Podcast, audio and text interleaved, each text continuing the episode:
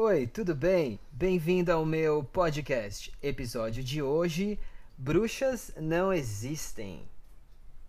Bruxas não existem é um conto do escritor brasileiro chamado Moacir Escler. Vamos lá? Quando eu era garoto, acreditava em bruxas, mulheres malvadas que passavam o tempo todo maquinando coisas perversas. Os meus amigos também acreditavam nisso. A prova para nós era uma mulher muito velha, uma solteirona, que morava numa casinha caindo aos pedaços no fim de nossa rua. Seu nome era Ana Custódio, mas nós só a chamávamos de bruxa. Era muito feia, gorda, enorme, os cabelos pareciam palha, o nariz era comprido. Ela tinha uma enorme verruga no queixo. E estava sempre falando sozinha. Nunca tínhamos entrado na casa dela, mas tínhamos certeza de que, se fizéssemos isso, nós a encontraríamos preparando venenos num grande caldeirão. Nossa diversão predileta era incomodá-la. Volta e meia invadíamos o pequeno pátio para dali roubar frutas. E quando por acaso a velha saía à rua para fazer compras no pequeno armazém ali perto, corríamos atrás dela gritando: Bruxa, bruxa! Um dia encontramos no meio da rua um bode morto.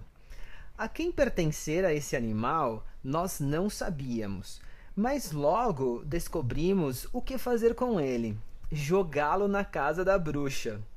O que seria fácil. Ao contrário do que sempre acontecia, naquela manhã, e talvez por esquecimento, ela deixara aberta a janela da frente. Sob comando do João Pedro, que era o nosso líder, levantamos o bicho, que era grande e pesado bastante, e com muito esforço nós o levamos até a janela. Tentamos empurrá-lo para dentro, mas aí os chifres ficaram presos na cortina. Vamos logo! gritava João Pedro, antes que a bruxa aparecera. E ela apareceu. No momento exato em que finalmente conseguíamos introduzir o bode pela janela, a porta se abriu e ali estava ela, a bruxa, empunhando um cabo de vassoura, rindo. Saímos correndo.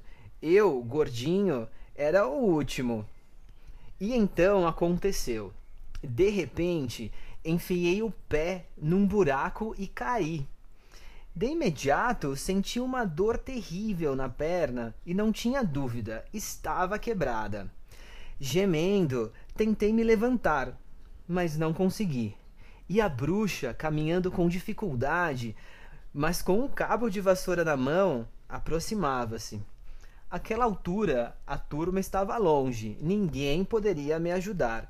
E a mulher, sem dúvida, descarregaria em mim sua fúria. Em um momento, ela estava junto a mim, transtornada de raiva, mas aí viu a minha perna e instantaneamente mudou agachou-se junto a mim e começou a examiná-la com uma habilidade surpreendente. Está quebrada, disse por fim, mas podemos dar um jeito. Não se preocupe, sei fazer isso. Fui enfermeira muitos anos, trabalhei em hospital, confie em mim. Dividiu o cabo de vassoura em três pedaços e com ele e com seu cinto de pano improvisou uma tala, imobilizando minha perna.